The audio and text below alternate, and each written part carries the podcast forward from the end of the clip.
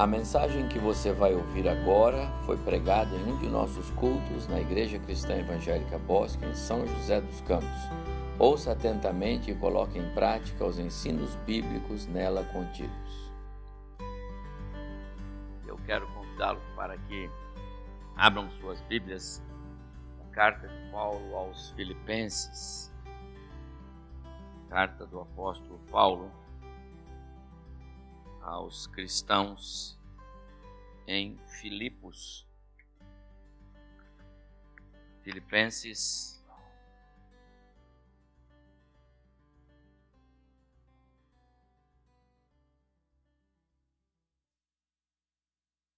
capítulo 2, versos 5 até o verso 11. Hoje, primeiro domingo de dezembro, primeiro domingo do mês, dia em que nós separamos para cultos que nos façam revisitar o Calvário.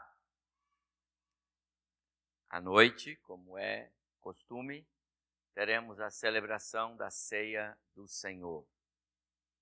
E eu quero, como é nosso dever como cristão é virmos preparados para a, a, a ceia. A igreja deve se lembrar quando é culto de ceia e já sair de casa com alegria e com júbilo no coração. Hoje eu vou participar da mesa do Senhor. Não é qualquer momento de culto, não é qualquer é, ato de adoração. É o mais sublime dos momentos de adoração da igreja, quando nós nos reunimos ao redor da mesa, onde o suco da uva representa o sangue de Jesus e o pão, o corpo de Jesus, que foi pregado naquela cruz no meu e no seu lugar. É muito importante esse ato de culto. Fazemos bem em nos lembrar disso e dizer: Deus, abençoa-me muito hoje à noite no culto, quando teremos esse momento tão sublime. Vai fazer toda a diferença na sua vida. Vai ser outro culto, vai ser outro momento de adoração. Porque Deus enxerga o coração do adorador. E ele, mais do que ninguém, é sensível se aquele coração é sincero e alegre em adorá-lo ou se está ali apenas por estar. Então, eu quero começar agora. Hoje é o primeiro domingo do, de dezembro. Eu quero começar nesta manhã e terminar à noite. Mas vou dar um intervalo da tarde, não vou pregar o dia inteiro. Então, eu quero pegar agora pela manhã o, o, o tema do nosso culto de hoje. E o tema do nosso culto de hoje é Antes da cruz. Três pontos. A manjedoura. Antes da cruz, a manjedoura. A noite será a cruz, o nosso tema, porque foi ali que o nosso Salvador deixou ah, o convívio enquanto homem com os seus discípulos, com os seus seguidores. Quando ele ressuscita, ele já é de novo o Cristo, o Eterno, o primeiro, como escreve Paulo, o primogênito. Como também nós seremos um dia iguais a Ele, quando passarmos pela morte e a ressurreição nos alcançar. Como foi com Ele? Então, Ele é o primogênito, e igual a Ele não tem ninguém ainda.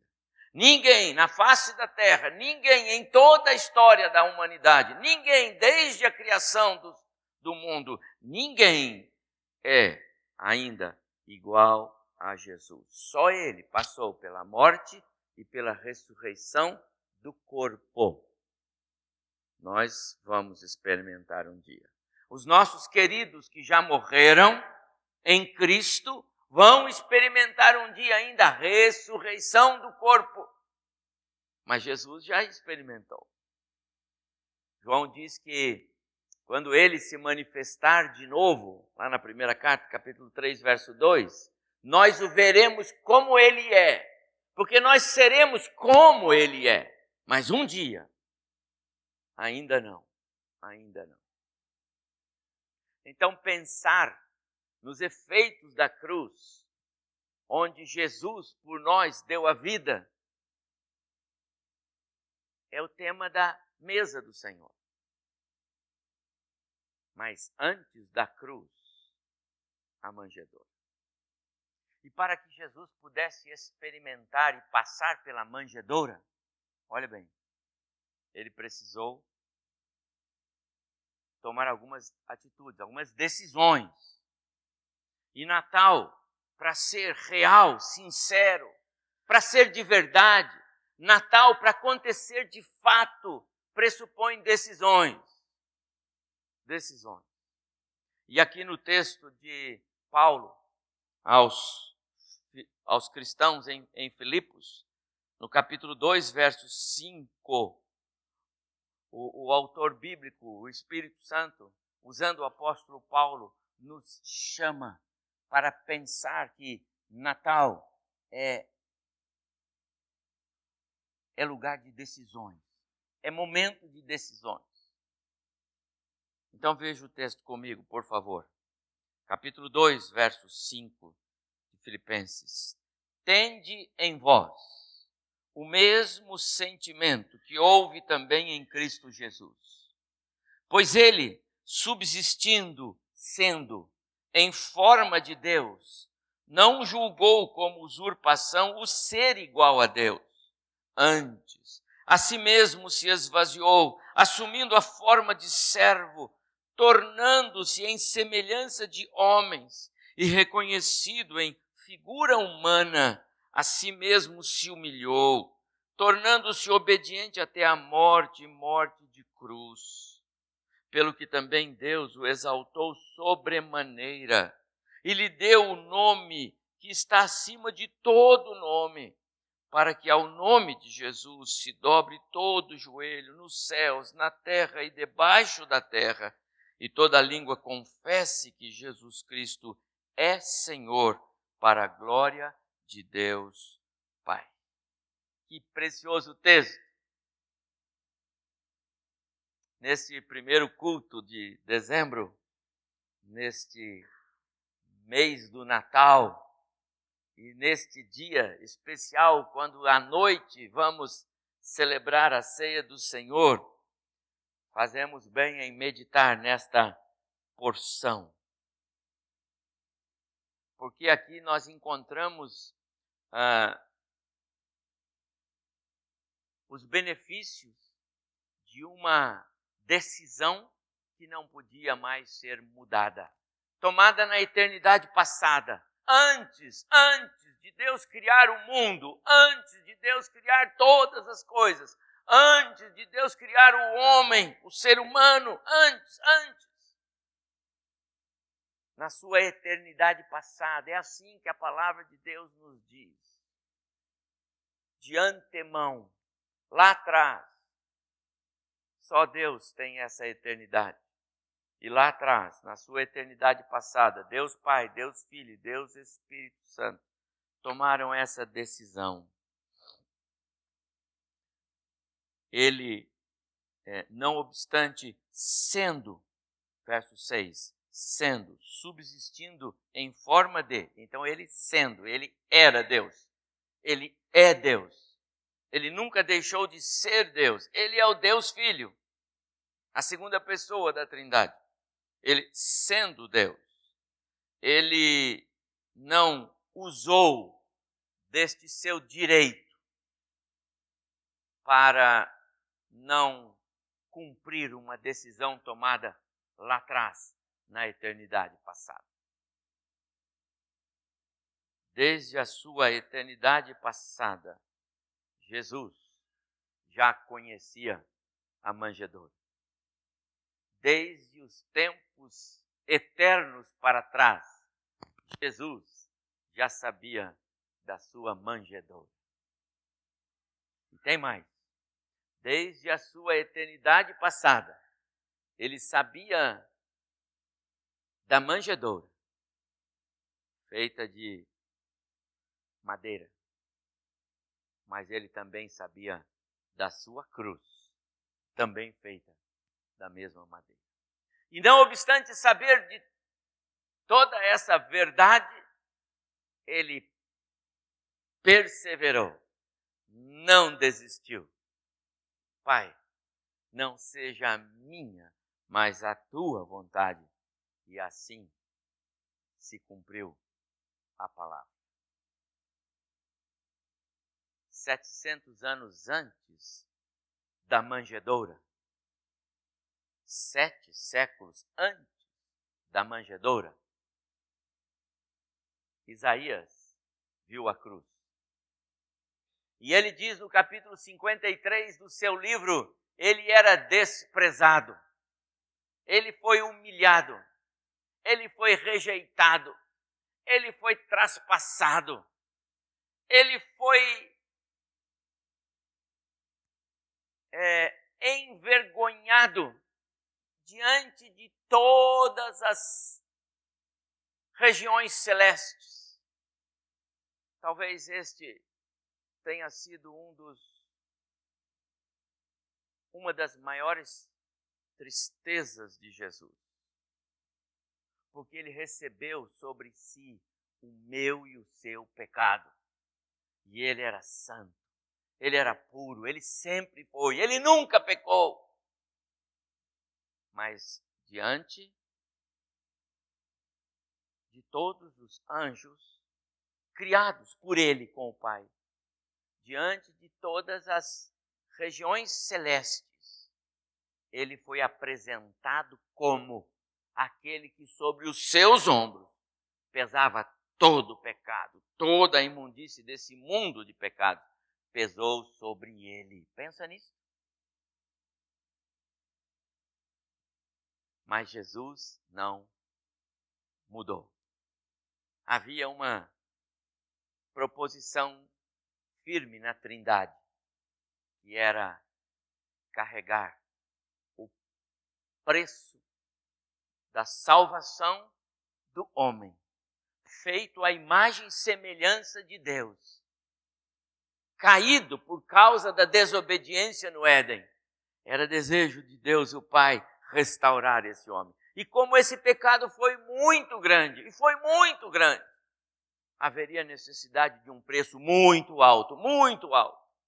E esse preço seria o sangue do seu próprio. Esse texto, meus amados irmãos, que nós lemos, ele é, ele é único. Você sabe? Algumas coisas na Bíblia para que elas nos sejam por doutrina, por ensino. Você não pode pegar qualquer texto da Bíblia e dizer assim, isso é doutrina. Não, não pode. Você tem que olhar para ver se é mesmo. Repete-se. Tem mais citações. Outros textos falam isso também. É ordem para a igreja, então é doutrina. Não é doutrina. Não é doutrina. Não é ordem bíblica que vocês, mulheres, tenham que entrar aqui com a cabeça coberta. Não há essa ordem. Há uma única citação de Paulo para uma igreja em Corinto, numa situação completamente adversa lá, bem localizada. Isso não é doutrina, não aparece em nenhum outro lugar da Bíblia. Aqui nós temos uma exceção. Em nenhum outro lugar da Bíblia tem um texto igual a esse. Ele esvaziou-se, tomou a forma de servo, não tem. Mas sabe, meus amados irmãos, isto é tão claro, porque sem esta expressão de verdade não haveria sequer o vislumbre da salvação, que esse texto, não obstante único, ele é aceito universalmente por todos os teólogos, todos os cristãos, todos os estudiosos da Bíblia em toda a face da terra, porque ele é verdade. Não existe texto igual a esse mas ele é uma verdade inaudita. E Jesus esvaziou-se da sua autoridade. Tomou forma de servo, homem. Não era mentira dele quando os discípulos perguntaram: Senhor, quando vão acontecer essas coisas? Ele disse: Só o Pai sabe. Ora, ele não era Deus. Por que ele disse: Só o Pai sabe? Porque ele não sabia. Ele esvaziou-se da sua divindade para ser o meu Salvador. Ele viveu como homem, ele sofreu como homem, ele caminhou como homem, ele nasceu numa manjedoura como um bebê, um menino, humilde. É verdade esse texto. Jesus trocou a glória e a majestade do seu trono no céu. A casa do Pai para onde um dia todos nós vamos. Se você tem Cristo no coração, você vai conhecer a casa do Pai, de onde Jesus veio e para onde nós vamos. A casa do Pai. Aquilo é tremendo. Meus amados irmãos, os homens hoje estão procurando conhecer o universo. Já se conhece muita coisa. Não é Marte, não. Eu não vou morar em Marte. Pode ter certeza disso. Se alguém quiser, pode se candidatar. Eu não quero. Eu quero a casa do Pai lá haverá alegria perene, vida. Lá nós viveremos para todo sempre. Esse texto descreve com profundidade o que é que realmente Jesus fez por nós ao assumir a forma humana. Ele nasceu para inaugurar o que hoje nós chamamos de andar na contramão da história. Pensa, ele tinha tudo, ele estava na sua glória, e ele deixa aquilo para vir a este mundo, humilhar-se, sofrer. Isso é contramão da história. Quando alguém diz, eu troquei a minha vida lá fora, eu troquei a minha vida de prazeres desregrados que eram ofensivos a Deus. Eu troquei a minha vida lá fora, que desgraçava a minha vida dentro de casa, que afetava a minha família. Eu troquei a minha vida lá fora, que eu tinha liberdade para tudo e agora eu tenho liberdade para não fazer aquilo. Alguém vai dizer assim: Mas você é doido. Mas o que nós aprendemos com Cristo é que andar com Cristo é mesmo andar na contramão do mundo. O mundo acha-se livre para fazer o que quer. Na verdade, eles são escravos da carne para fazer o que o mundo quer e a carne quer. Livre é o cristão que pode dizer não. Livre é aquele que pode dizer eu não ando por aí. Livre é aquele que pode dizer eu não bebo. Eu não bebo. Poderia, mas não bebo. Eu tenho a liberdade. O que bebe não tem a liberdade de dizer eu não bebo. Você está entendendo? Livres somos nós. Livre é quem pode escolher entre fazer a coisa errada e dizer eu não faço. Aquele que faz constantemente é escravo do pecado, escravo da sua carne. Traz desgraças, traz julgamento sobre si.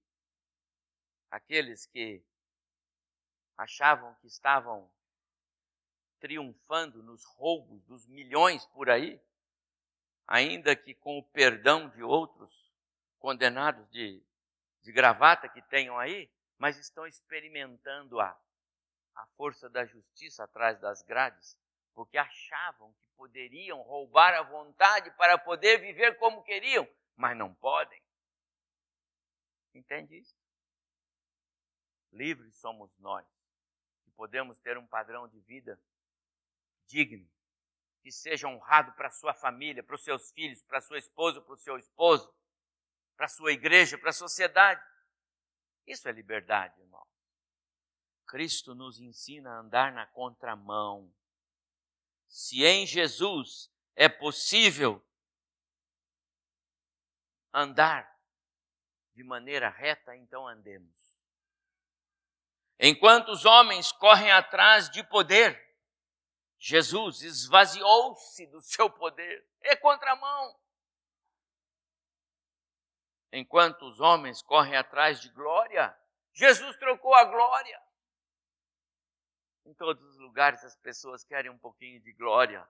Ah, se puder uma uma puxadinha para aqui, para ali, todo mundo quer. Jesus mostrou que o, crente, o cristão, deve fazer o contrário. Nós não somos estrelas, só Jesus. Enquanto os homens querem ser deuses, porque querem. Muitas vezes a nossa maneira de ser e de, de falar é como se fôssemos deuses. Jesus abriu mão da sua divindade, entendeu? Ele faz o contrário. Enquanto os homens buscam riquezas, e como buscam, como trabalham por riquezas, como trabalham por, por coisas materiais, como se afundam na saúde para poder alcançar bens materiais, que depois vão ficar por aí. Jesus abriu mão de toda a sua riqueza enquanto homens procuram benefícios próprios, pessoais. Jesus deu a sua vida. É o que o texto está dizendo, eu só estou interpretando o texto. Por isso, meus amados irmãos, Natal, o Natal de Jesus é um presente de Deus. Eu quero dizer, esse presente é para nós, para mim e para você. É exclusivo é exclusivo. Para ninguém mais. Só para nós, seres humanos. Quando os anjos apareceram para os pastores lá nas campinas de Belém, lembra?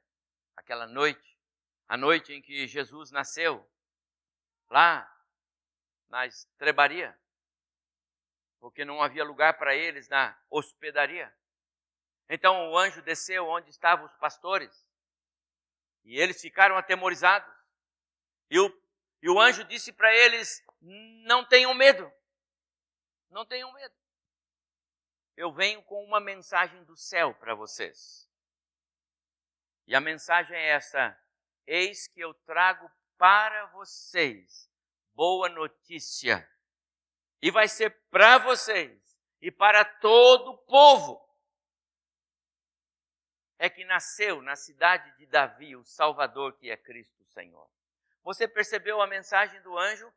Eis que vos trago boas novas de grande alegria. Aquela nova não era nem para o anjo.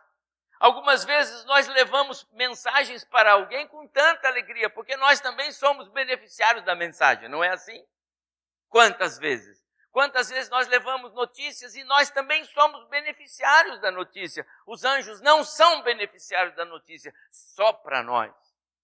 Anjos não tem o benefício da, do arrependimento e da salvação. Anjos não têm.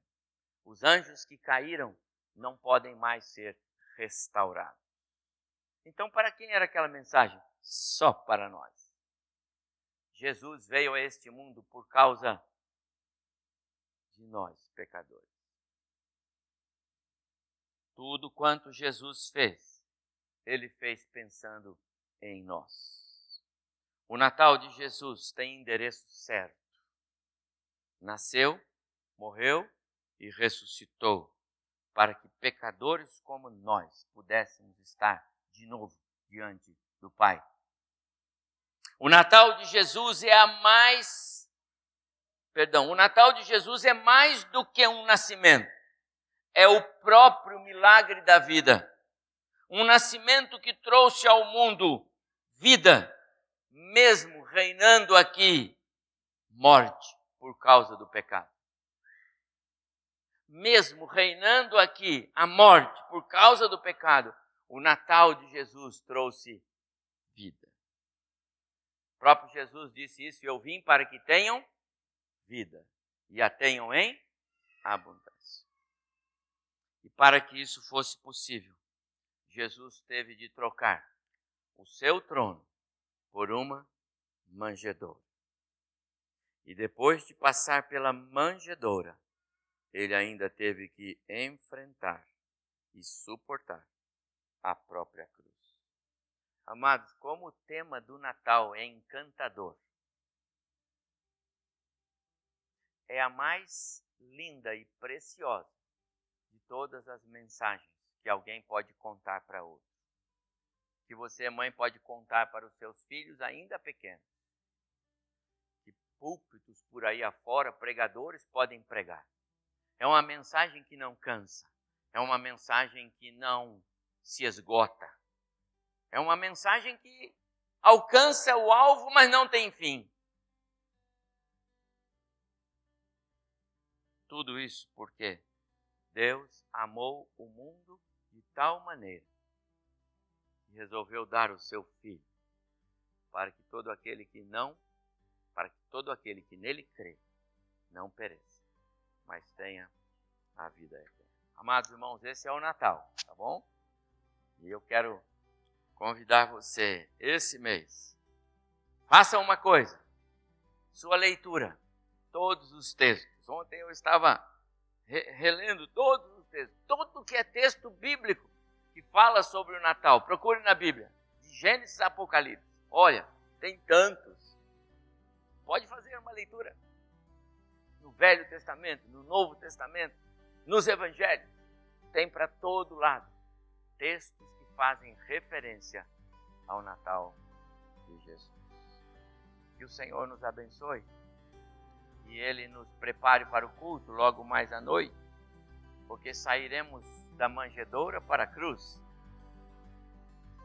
Que o Senhor nos abençoe nesse mês, que nós tenhamos cultos e reuniões bem gostosas, quando Cristo vai estar no centro como o aniversariante. Deus nos abençoe.